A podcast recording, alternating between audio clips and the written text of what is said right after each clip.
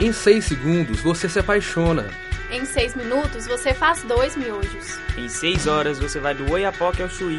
Em 6 dias você cria um mundo. E ainda tira um para descansar. E vocês já sabem, né?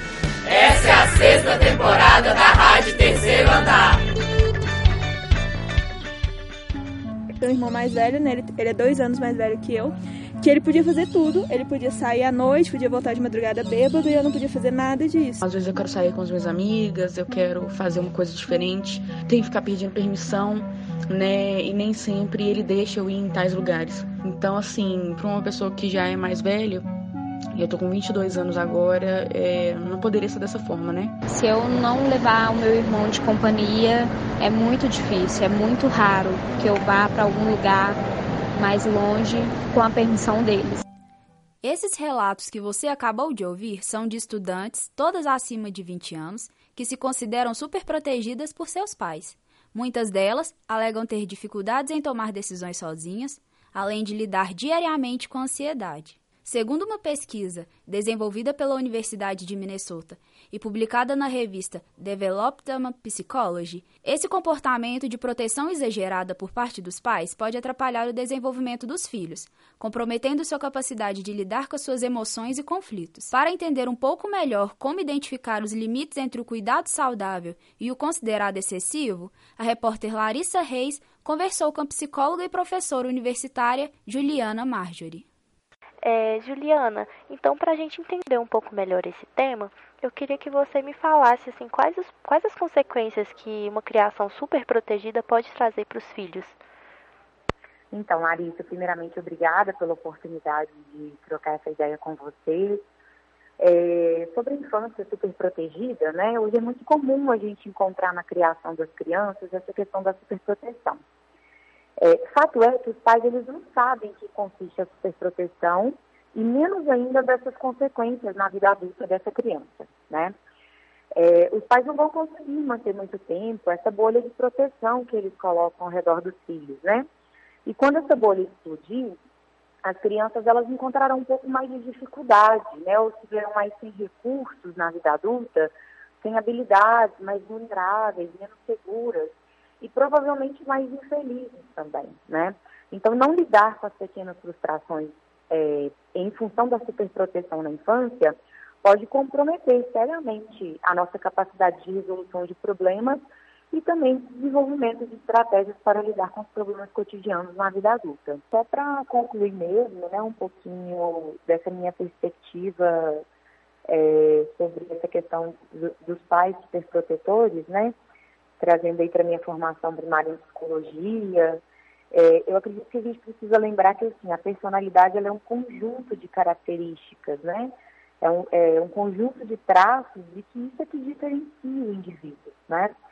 E os pais eles têm um papel muito importante nisso, porque é a partir da, realiza da, da relação com os nossos pais, né? Da realização das coisas que a gente faz no dia a dia, que a gente aprende esses conceitos a respeito da gente, né? o que, que nós seremos, como que nós teremos a nossa visão de mundo.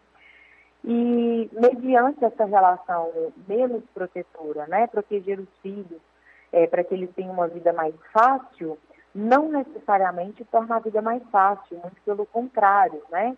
É, os filhos de pais superprotetores, eles por pesquisas científicas, né, tendem a desenvolver mais as características voltadas para ansiedade, depressão, sem contar é, todo aquele aspecto, né, das dinâmicas cognitivas, afetivas, fisiológicas. Então, assim, é, é, um, é uma questão importante se pensar em função de pensar que a educação é, dos pais, né, e, e o cuidado dos pais está relacionado à proteção, mas que deixar com que as pessoas façam as próprias experiências, né?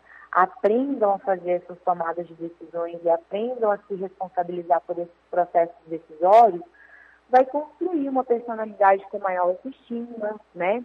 a lidar de forma mais madura e adequada com os desafios, e quando surgirem né, frustrações ao longo de toda a vida, essa pessoa ela encontrará é, nesses mesmos pais né, que as protegeram na, na infância e que certamente continuarão dando seu suporte, é, motivos o suficiente para se reinventarem, para inovarem e para fazer com que a vida siga em frente.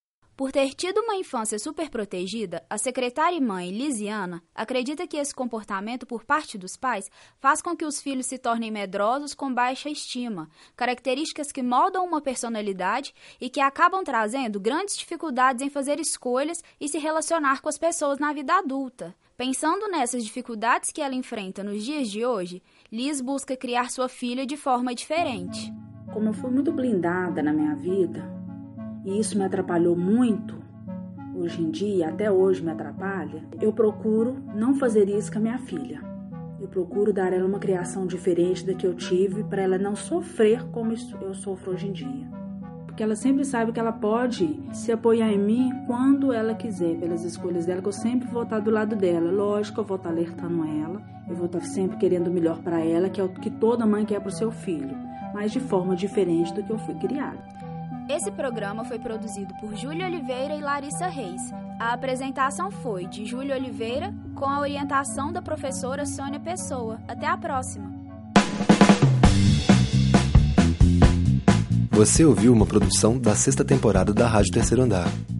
Para ouvir esse e outros programas, acesse o site Rádio Terceiro Andar, ufmg.wordpress.com.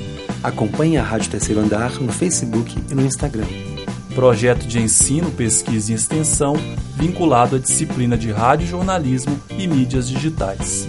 Departamento de Comunicação Social da UFMG.